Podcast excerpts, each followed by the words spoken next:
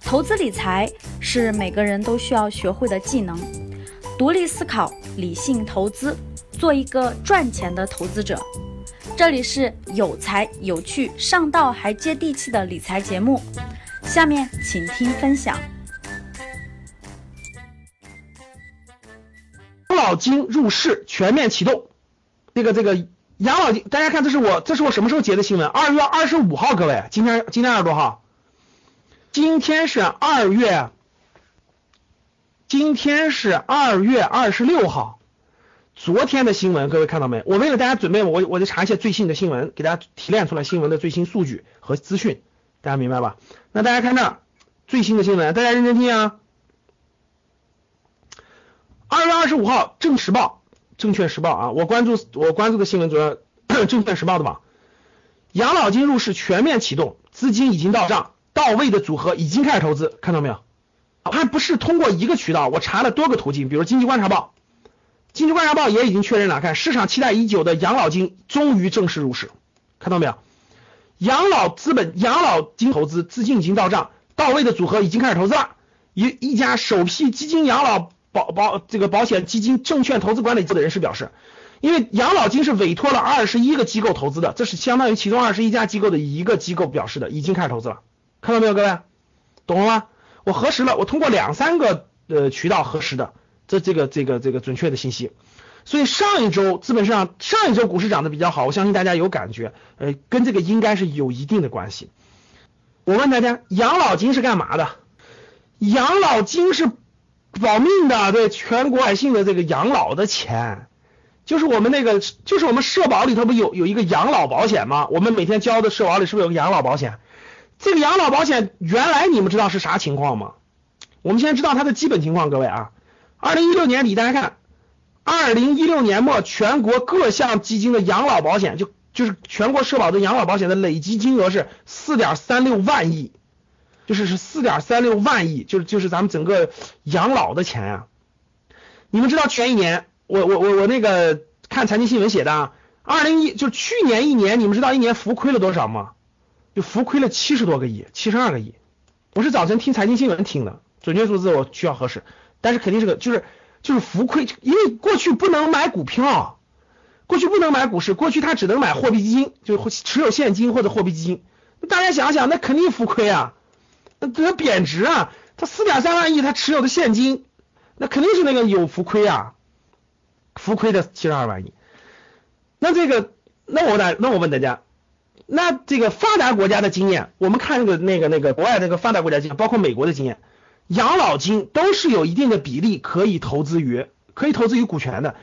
一个庞大的公司都不能投，庞大的庞大的国家的这个大量的资金都不能碰这个国家的优秀的公司的股权。对呀，美国叫四零幺四零幺 K 计划，那怎么能够获得高增长呢？对不对？我们国家最牛的是各位，美国最牛的是什么？美国最牛的是五百强公司啊，对吧？什么什么可口可乐、麦当劳、肯德基、波音，这个这个这个这个通用，这蔓延全球的这种五百强公司啊。中国最牛的，中国经济最牛的是华为呀，是这种能打遍全球的这种好产品的好公司啊，对不对，各位？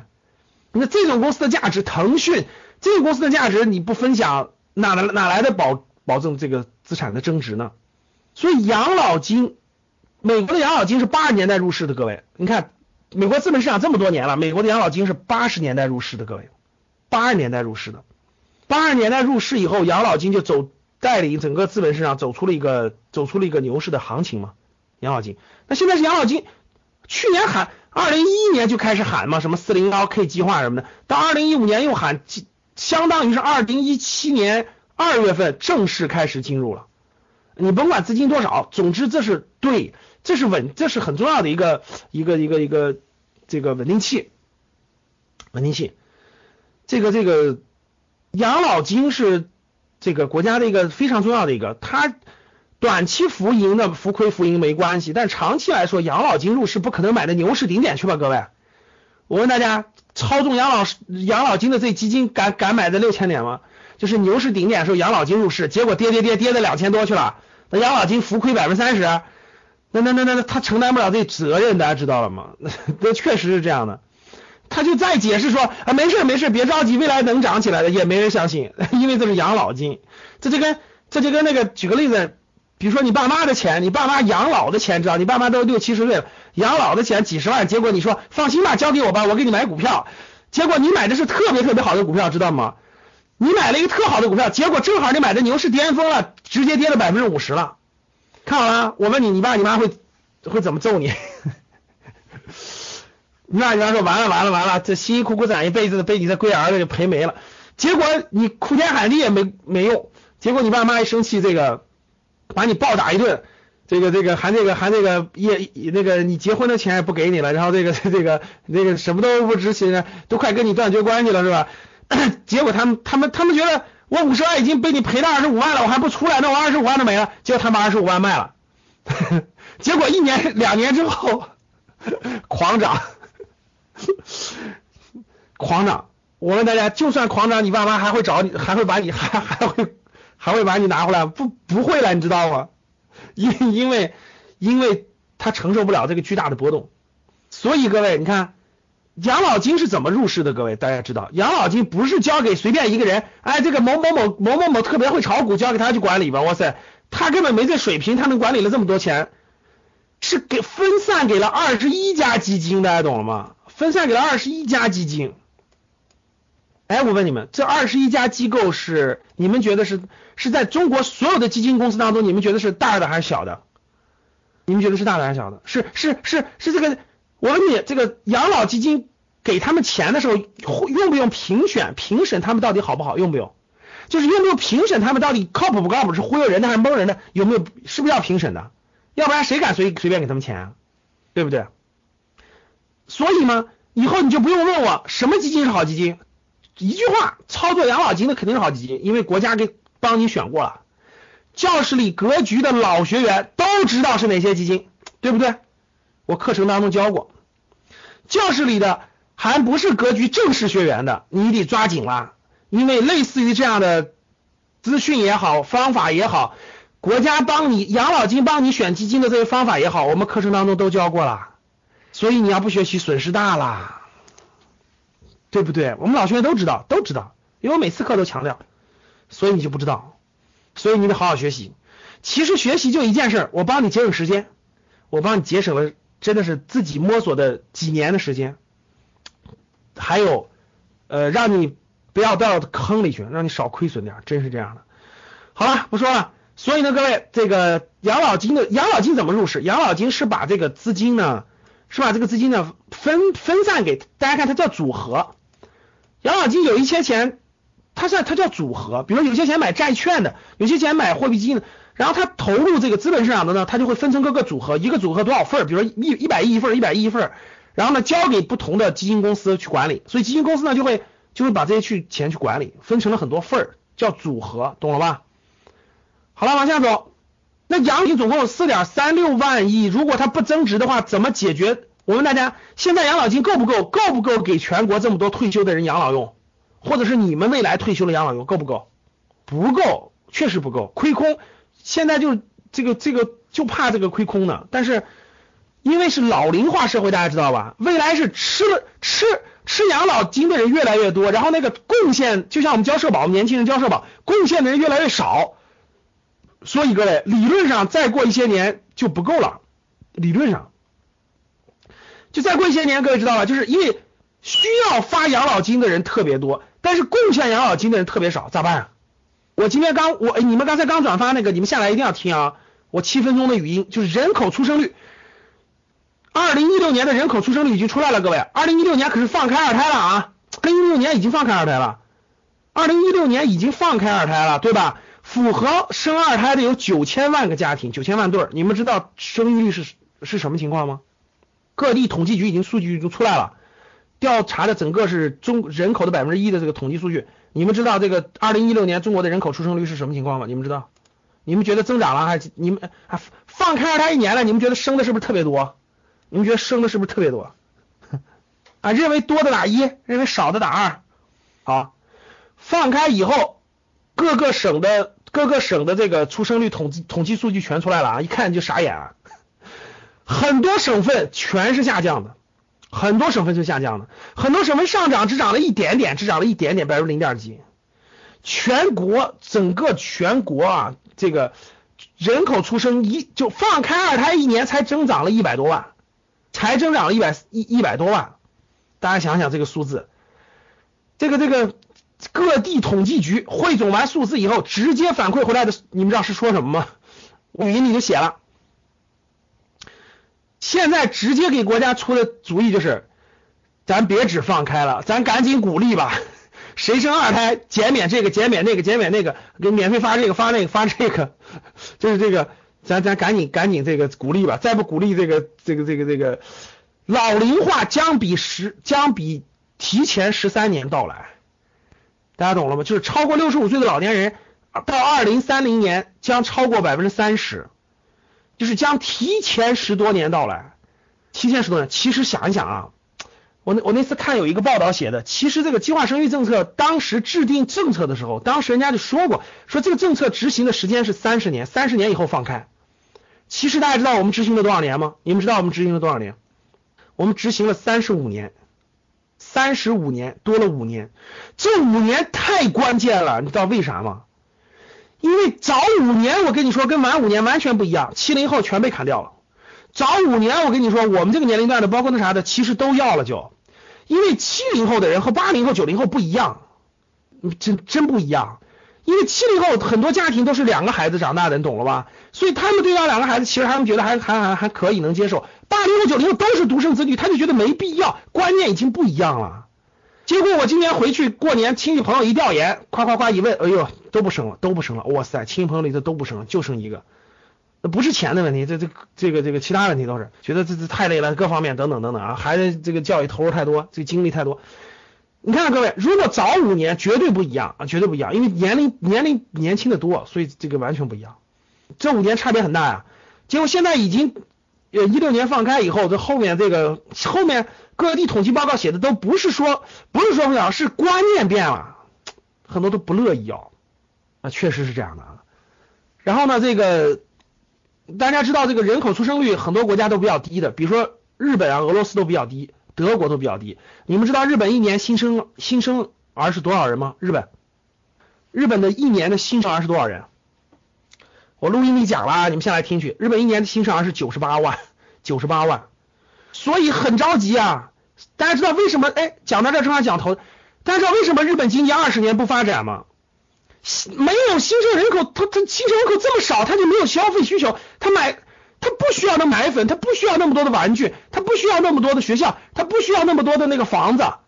老年人都老到一定程度了，他不需要扩大他的房子了，所以他经济就没有需求，他怎么发展？同样道理，中国这么多人口，现在出生率逐渐降低。我看再过十几年，你的房子卖给谁？嘿嘿嘿，教室里各位土豪，你不房子多吗？你不七八套吗？你不土豪吗？再过十多年，六十五岁以上的人超过百分之三十三，新生儿那么少，老年人都家里都囤着两三套房子给小孩，你卖给谁？回答我，一套两千万，卖给谁？这个问题一定要考虑，各位，此一时彼一时，现在和。几年后那是完全不一样的，所以要考虑清楚啊！真是这样的。是的，日本就是因为人口，它他没有那么多人口去消费，所以它的房子每年都贬值，每年都贬值。这不需要啊，年轻人也不结婚，然后就自己都没有那需求量。现在有这么多，十几年后都新生儿又少，那房子卖给谁？大家告诉卖给谁？二十年后给谁啊？所以各位，房子多的土豪不是钢筋水泥永远赚钱的，必须考虑明白啊！往这看。一呃拉拉回来拉回来，这段语音我还讲了挺多内容的啊，预知详情下来自己听，往下看啊。然后那个究竟多大比例的资金会进入股市呢？各位，这个以二零一五年的社保基金啊，社保基金这个就是整个这个社保的社保入市已经有有一段时间了，社保基金和企业年金投资股票的总比例是百分之十到百分之十四左右，就是就是社保基金入市的比例是总资金量的百分之十到百分之十四已经入市了，入了资本市场了。养老基本养老的保险基金的管理办法规定呢，上限是百分之三十，各位就跟保险公司一样，最高能买股票的是百分之三十。但是我相信也不可能满格，满格的话，大家想想，四点三六万亿的百分之三十是多少？如果四点三六万亿的满格买的话，就是一点二万亿，对不对？就是一万亿多吧，一点二万亿将都能买，都能买这个，都能买这个，买这个股票。但是其实不会有这么多的，大概是它的百分之十二左右，百分之十二左右下来就是四千多亿吧，四千多亿。对，现在三千六百亿，四千多亿，四千多亿。所以看养老金入市呢，已经有实质进展，我相信还没有完全入市，一批一批的吧。目前已经有北京、上海等七个省份共计三千六百亿的基本养老资金已经开始到位了，就进入了投资账户。原本社保基金的，那我问大家，社保满足不了这个大众的这个养老需求的钱的缺口从哪儿补？你们知道吗？就是每年可动用的养老钱，给大家发养老金这个钱不够，缺口从哪补？告诉我缺口从哪补？你看我们的理想的好同学是吧？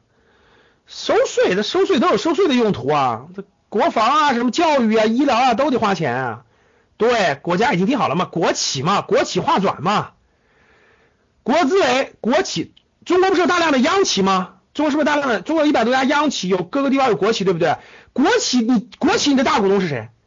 你们作为这个共和国的长子是吧？享受到了一切便利，享受到了一切垄断，享受到了一切利益。今天该你回馈社会了。你别想，你国企是谁的？国企是国家的，国企是人民的。所以到把你们养胖了，养了三十年。应该干什么？应该回馈国家呀，回馈人民啊，对不对，各位？这是中国特色呀，你不能，你不能说是这个国企最后的利益都跑哪去了？你当然得给国家，对吧？所以各地国资委这个真的各地国企的利润每年包括股份都往社保划转，往养老金划转，这是一个既定，这是定好的国策，各位，这是定好的国策。有不是所有的国企都亏损的，那很多国企。很多国企那天使那都控制的多少那个关键岗位、关键地方，那肯定是盈利的，对吧？很多的这样的国企，对吧？是不是电的、什么酒的、烟的、通信的，这多了去了。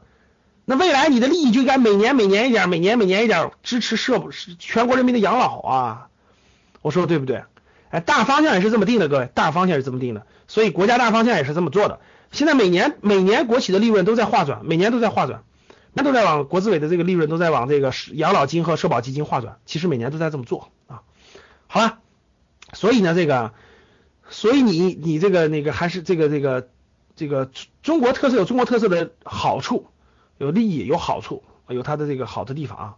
所以各位看这儿，这是养老金入市这个事情的这个基本的这个轮廓，基本的轮廓。那我问大家几点啊？第一个，养老金都入市了。你咋办？第一个，各位真正的理解什么是资产，什么是消费。你先告诉我什么是资产，什么是消费。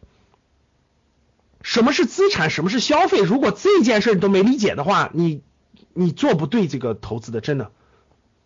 投资的事啊，各位千万不要理解成我我现在买点啥，我明天赚明天赚点啥，或者我下个月赚点啥，你那叫买彩票。彩票还得一周开奖一次呢，对不对，各位？投资是资产配置，是资产啊。就是你这辈子，你你要持有什么东西伴随你的人生历程？各位，什么是资产，什么是消费？很多人都不明白，真的。很多人把保险当做消，当做资产，对不对？很多人把买辆汽车当做资产，是不是这样的？各位，对吧？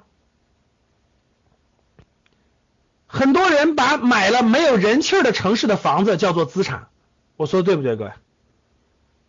我说对不对？很多人觉得只要买的房子就是资产，有没有这样的人？有个打个一。各位是不是所有的房子都是资产？打个一。认为我只要买了房子就是资产的，打个一。你看，这就跟这就跟只要买了股票都是资产的道理是一样的，道理是一样的啊，天天壤之别啊！只要买了房子就是资产，开什么玩笑？甭去国外，咱就别说国外了，各位啊，你去那个甘肃宁夏的山里头，山区不刚搬迁完的，你看那个房子还在呢，人你都搬走了，那房子没人要，白送你，白送你住吧，你住吧，白送你。大家应该了解一下，大家知道美国的底特律对不对？美国的原来汽车城底特律，美国有很多房，很多房子只卖一美元，知道不知道？知道的打一，不知道打二。就是美国很多房子只卖一美元的，就一美元就可以，这个房子可以过户给你，没问题。你知道为啥别人卖一美元吗？哼，因为这房子根本卖不掉，但是每年要交税、交物业费、交保险、交一堆堆东西，每年要交好几千美元，交不起了，穷人交不起咋办？赶紧卖掉，不卖掉每年必须交。如果你不交，你的银行账户就会被银行自动扣款。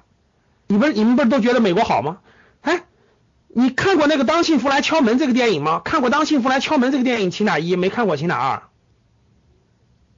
《当幸福来敲门》里这个电影演的非常真实，就他停车费，他那个停车费、停车罚单他没有了，他自动从他银行账户里扣了，你看到没有？然后他就他就没钱，对威尔史密斯他就没钱那个住那个那啥了。他说凭什么从我银行的账户里扣钱呀？那那家那家法律就这么定，真的。所以呢，各位，很多国家就卖一一一美元的，它有持有成本的，持有成本的。好了，各位，你们觉得中国就没有甭说一美元？哎，我就这么话说吧，各位，你你们去农村旅游时候，你们或者去农村时候，你们发现没发现，农村的很多房子早就破败了，没有人住，早就破败了。房子还在那盖着呢，其实可能可能也就盖好五六年的时间，已经没有人了，空荡荡的，空荡荡的鬼屋，就是白给你都没人要，有没有？你们你们老家有没有？各位回答我，你们老家有没有？城市里有没有？对，什么是资产？你一定要考虑明白，不是钢筋水泥就是资产，没有人气儿，没有人的聚集地方的房子一毛不值。那我送你一个北极盖个房，给你去吧，懂了吗？房子是依托了很多的交通、安全、教育、医疗所有的东西聚集起来的，那才叫有价值的房子。第二，一定要搞明白啊，这个这个这个什么是资产，什么消费？我有一堂公开课，我有一堂公开课专门讲明白什么是资产，什么是消费啊。你们下来这个找一下，有有录音，有录音，有视频，有语音。你们找那个班主任，找班主任去找班主任去要一下那堂课的课件和音频。班主任肯定会给你的啊，找一找班主任去要一下。哎呀，哎呀，现在应该现哎呀，刚才应该那个截个屏了，三六八八，三千六百八十八人，真应该截个屏，快截个屏，截个屏。我们教室里现在有三六八八人在学习，这么吉利的数字是吧？我一看，啪，我就知道三六八八，截个屏发朋友圈。好了，看这儿，那个我有一堂公开课，专门讲什么是消费，什么是资产的，这个大家必须理清楚。你们下来以后找班主任需要啊，找班主任需要。呃，没有班主任的，在那个公众号，我们格局上学的公众号后台，后台班主任就是我们的咨询顾问，他会给你解答很多关于我们的问题，关于我们的有什么有什么有什么礼品啊，有什么好东西啊，然后我们课程啊，然后我们搞什么活动啊，班主任都会给你解给你解答的。你就配一个班主任的意思就是说有有人给你具体服务，就这个意思啊。对，大家去看一下公开课，然后那个那个可以找班主任去要啊。所以这个非常重要，各位啊，我们很多学员，我们很多学员都学了一段时间了，其实都不一定真正理解了什么是资产，什么是消费啊，这个一定要认真去理解，反复理解。我问大家，上市公司三千多家上市公司，是不是买任何任何一个公司的股票都是资产？是不是？认为是的打一，认为不是的打二。好，大多数人还是这个没有没没被迷惑了啊，大多数人还没被迷惑了。是的。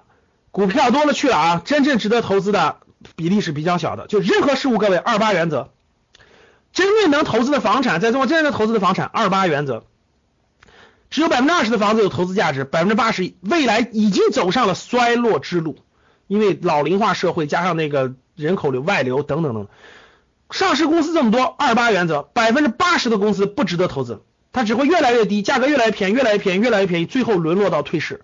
只有百分之二十的企业值得投资，有价值，未来会增长，一定是这个原则。简单理解啊，那怎么去选择那百分之二十呢？我们我们的一系列的课程当中，初级班、高级班、MBA 的班当中，详细的把各个框、把各个指标给你讲完了，你就知道了。好，往下看，大家一定要理解什么是真正的资产配置。我问大家，什么是真正的资产配置？什么是真正的资产配置？我给你们讲一个故事啊，让大家理解什么是真正的资产配置。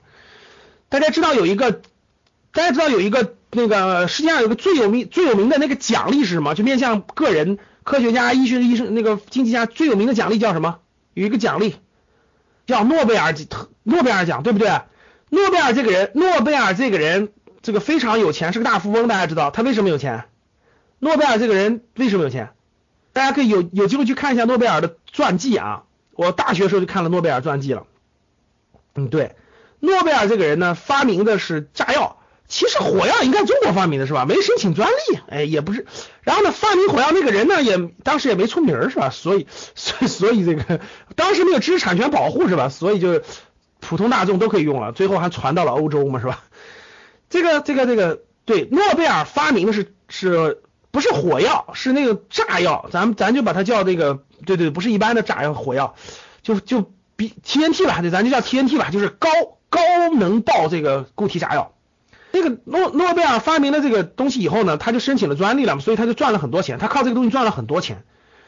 他去世的时候，他就成立了一个，他把这个钱就做了一个基金，这个基金就是奖励这个地球上不分国籍、不分国籍、不分那啥，奖励这个发明创造的人，对吧？对对对，人类做出贡献的人，包括诺贝尔和平奖啊，呃等等等等。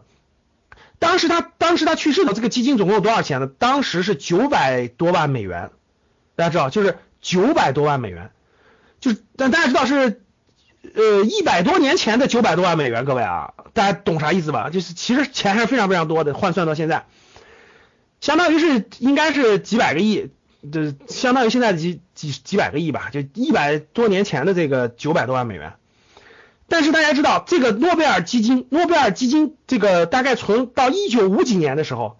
就是他每年不都每年不都给这个获获奖的人不都发这个钱吗？每人每人是一百万美元，每人是一百呃十万美元，每人是十万美元奖金，对吧？然后呢，这个这个这个发到发到这个一九五几年的时候，对，发到一九五几年的时候，各位已经已经就剩一半了，就是因为这个原来他这个钱，原来他这个基金只能买这个就是那种持有现金，或者是买买什么来叫这个货币基金。类似于咱们的货币基金，对它不能碰别的东西，所以呢，到一九五几年的时候，这个基金就已经没，就快就剩百分之四十六了，大家知道吧？所以当时这个诺贝尔家族，包括这个管理这个董事会的人一商量，就如果这样下去的话，其实再发不了二十年，这个基金就没了。但是诺贝尔先生的本意是让他永续永续发呀，怎么办？所以当时就定了个政策，就是诺贝尔这个基金的百分之五十五的比例可以投资于这个这个不动产呀。这个股权资产啊，等等等等，所以当时就是这个，就就就就调整了一下，一九五几年以后，所以就造成了后来的这么多年，就后来的这么多年，这诺贝尔这个基金就不断的增长，不断的增长，不断的增长，它不停的发，不停的增长，它自己的资产不断的增长，但是每年都在给那个获奖的人发，现在反而资产升值了，就越升越多，每年的利润就就够发这个这个这个这个每年获奖的人人群了，所以大家去了解一下这个。就知道了，这就是资产配置，你必须做正确的、合理的资产配置，你那个资金才会越来越多、越来越多，要不然的话，你那个资金越来越少，要不然资金越来越少。你像这个正常的这个欧洲，包括美国的这个这个这个这个富人啊，发达国家的富人，一定是讲资产配置的。哎，你哎，各位，你们见过这个哪个哪个这个这个这个这个发达国最近一百多年来哪个发达国家的富人是全持有房子的吗？你们见过吗？就他什么都他什么都不持有，他就持有房子，他就买的那都是那个房子。如果他是这样的话，如果他在欧洲或在美国的话，他很快他用不了几年就变成穷人了。你知道为什么？因为因为他持有的房产越多，他的交的税越多，持有的越多，他交的税越多。他每年要交这个税，就吃掉他的现金流了。对，持有成本的他吃掉他的现金流了，也就是未来中国将收的房产税。他持有的越久，他就交的越多，持有的越多，而且越到后面交的越多。所以你去看国外的大土豪、大富豪，就没有几个全是囤房子的。他会囤一个庄园，比如他会囤某一个庄园，就是我的庄园，对吧？或者再囤套房子，但他不可能，他所有的资产都是那样，那他肯定不是大富翁，因为人家的，因为人家的这个政策已经很规范了。你如果持有这么多房，你就要交更多的税，你必须交得起才行。所以你们知道，哎，再给你们讲个案例，特别有意思的。你们知道那个欧洲，欧洲不是有很多城堡吗？欧洲的很多城堡，等传到他第四代、第五代的时候。最后那个人把那个城堡就都搬了，你知道吗？他就不持有那个城堡了，你们知道吗？你们看很多电影里有成龙的有几个电影里，包括你们仔细去看就有，就不这个城堡当年是他爷爷的建的城堡，很有钱。但随着后来他这个家族这个希望他没有那么多钱养这个城堡，交不起税了，他最好就是把这个城堡捐了。他把这个城堡捐了以后呢，比如说这个城堡有的城堡就捐给某个基金会等等等等以后呢，捐给银行以后呢，那个那个那个这个把他把所有权捐了。然后那个，由于他是捐了，所以他的使用权那个机构就会允许他还继续使用。很多家庭是这样在享受的那个城堡，那确实是这样的。所以看这啊，那个，比如说有的家他就把那个捐给了一个大的慈善基金，慈善基金就允许他使他有使用权，但是所有权给私金了，因为那个基金他他才能有钱交那个税，懂了吧？还还有那个还有给了那个银行的，比如说他就相当于他抵不过这抵给银行了，都有都有。好了，看这样，所以说正确的理解资产配置是很重要的。呃，多套房产的多套房产的中产和土豪们确实应该思考一下，各位，就你有多套房产的，一套还没有的叫小白啊，就是我们叫叫小小白，小白、中产和土豪三个层次，对吧？对于小白来说，毫无疑问，先奋斗你的第一套房、第二套房，这是肯定的。对于中产人群和土豪人群来说，你一定要思考一下，真的，你的你如何配置你的资产配置，一定要思考。如果不思考的话，你会你躲不过那个大洪流的这个波动，上下的这个波动，一定要思考。那我问大家，我问大家，养老金的钱是养老的吧？是国家养老的。我问大家，你的你的财富是是干嘛的？大家告诉我，你的财富是干嘛的？你告诉我，养老养哎，国家的养老金难道不是为了国家养老金是为了明天去花的吗？各位，是为了什么时候花的？国家的养老金是不是为了永续经营的？各位，是不是为了考虑的很长久吧？是不是考虑很长久？是为了它不是为了明年养老金不是为了明年缺口了，那我今天就买点股票，明年赚钱了我卖了发工。跟养老金为的是永续经营，就是为的是几十年以后，他考虑几十年以后的利益。同样的个道理，各位，你的财富难道不应该有这样的智慧吗？你的财富就说，我才不管呢，我现在就在那个那个那个远郊区买套房子，等它涨了我就卖，是吗？其实你只考虑点，我再问你，那那那那那那，你买了远郊区那个房子，你卖了，就算你赚了点钱，下一步呢？或者说你没有赚到钱，下一步呢？你告诉我，你考虑了几年？教室里各位中产和土豪，你考虑了几年？我接触了这么多的格局，我明确告诉各位，绝大部分人根本就没有这样考虑，其实考虑的都是眼前短期利益，都是短期的。发现了吧，各位，真短期的说，哎，其实我我我现在我现在好几套房，但是我也不知道该干嘛，我也不知道这个房卖完了现金干嘛，或者我我也不知道吃了这房子下一步干嘛，我没考虑过，所以我也我也不知道。其实大家为什么现在叫中产焦虑呢？大家知道叫中产焦虑，为啥叫中产焦虑呢？就是因为辛辛苦苦好不容易买了一两套房，手里还有点几十万一两百万的存款，但是很焦虑，不知道。不这个钱应该怎么办？不知道拿着又怕贬值，买东西又怕这个买错了，这是典型的中产焦虑。这个中产焦虑啊，现在是很普遍的一个问题。为什么有这个中产焦虑呢？两方面原因。第一方面其实是好事嘛，世界有哪个国家有这么庞大的中产人群起来了？买了自己的房子了，手里还有钱做可做投资啊，对不对，各位？但是另一方面，另一方面，这这发行的资金量又太庞大。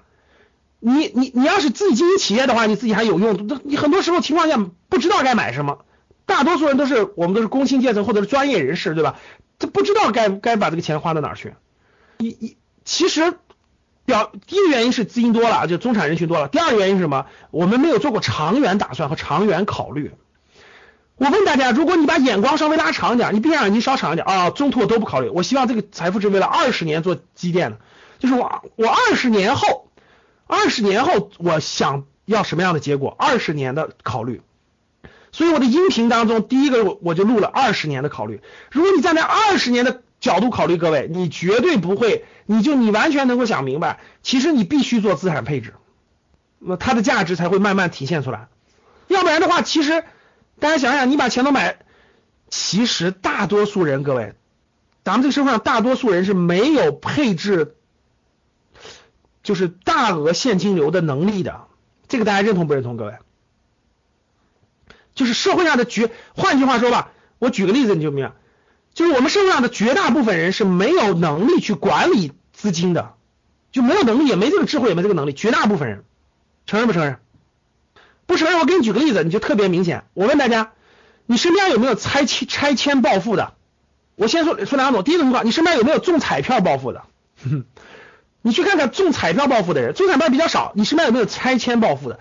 就是他家原来靠近城市郊区，然后拆迁突然得了很多钱很多钱，有没有？有没有？有吧？我问你，拆迁暴富那批人，你再过几年，你发现是什么情况？你发现没发现？拆迁暴富的分为分为两种人，第一种人谁开卖了关上卖，工作人员谁开卖了关上卖。第一种人你发现没发现？就是暴富以后。受不了了，受不了了！三代都没有拿过这么多钱，一千多万的拆迁房产，受不了了！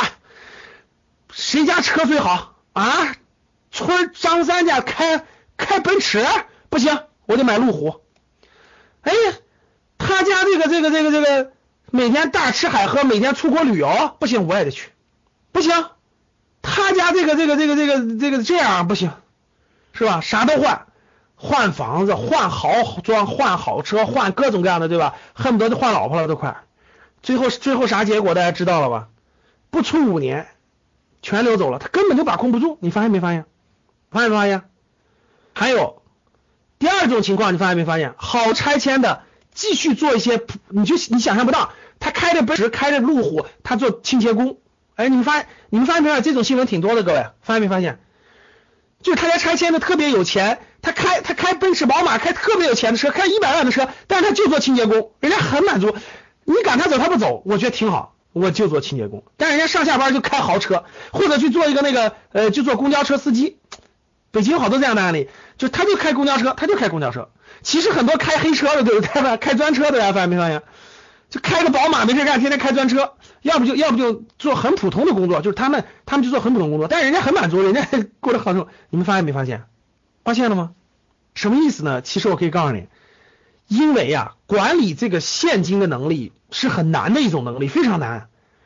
它需要一定的天赋，它还需要很多后天的努力、学习、不断的努力。两者不具备，你根本就管不了。我跟你说，多少钱放你手里都会没了，你信不信？而且放的越多，没的越快。相信不相信？相信打一，不相信打二。不相信的你就假装你有很多钱，试着花一花，很快就花没了。我跟你说，真的，真的，大多数人没有这个财富管理能力。我就给你，我真是说实话，手里给你放五千万、一个亿，你也用不了十年就花干了，不骗你。其实你根本就分不，你你把控不住，你真就把控不住。所以真的，你你不学习真不行。第一是不学习真不行，第二是。呃，第一是学习提高自己的现金管理能力，第二一定得明白资产配置大方向配置对了就不怕，大方向配置不对一定出问题，一定出问题。你不信？最近是不是出了一个挺有意思的新闻事件？你们看没看？就深圳，深圳有一个深圳有一个三十八九岁的一个人，深圳买了套房，结果把第一套房抵押抵押贷款首付，第二套贷了一堆款，一个月还三万五，结果本来是在大公司嘛，华为是吧？结果这个华为一淘汰，找不到好，找不到这么高收入的工作了，结果傻了眼了。这个每个月那么高的这个贷款无法还了，发现了吗？真的无法还了。然后呢，卖又卖不掉，然后每个月现金流一下断档。如果被银行啪啪一收走，两套房全收走，哎呀，因为他两套都贷款了，两个孩子住哪儿啊？所以这就是这就是资产配置不会配置嘛？养老金是短期持有还是长期持有？我问大家，养老金是短期持有还是长期持有？所以，哎，回过头来，我刚才讲完那些了，你的财富难道不是为了养老的吗？如果你没有二十年到三十年长期的眼光和目标去做合理的财务规划的话，其实很多风险都规划不了。养老金肯定是长期的，毫无疑问，它不可能是短期的。他今天买了，明天就卖，不会。我相信它涨得高了以后，那个这那个公司操盘的公司会给他卖，但是这个短期频繁炒作，他根本就赚不了钱。养老金会买啥？好，咱们回到一个很有意思的话题，养老金会买啥？各位，你们觉得养老金会买啥？养老金都买成房了，李老师，最值钱的是房子，所以养老金啥也不要买，就买房子。养老金都买成房子，结果散户都跑了，房子全跑到养老金手里了，结果国家要给国家要给退休的人发发发钱说。对不起，房子没卖完了，等我把房子卖完了还你现金啊！我先给你预付两平米。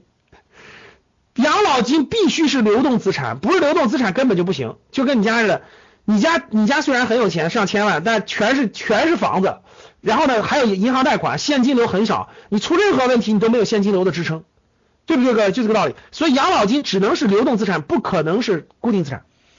所以你看，养老金这个这个这个这个。养老金买啥？你们觉得养老金买啥？养老金是不是养老的？养老金买啥？你们觉得养老金买买什么公司？养老金是买那那买那估值一百倍的市盈率的公司吗？不可能。养老金会买没有业绩的公司吗？不可能。养老金只能买一种公司，各位就是价值投资，没有别的方法。养老金必买有价值的公司，就说白了就是套不住。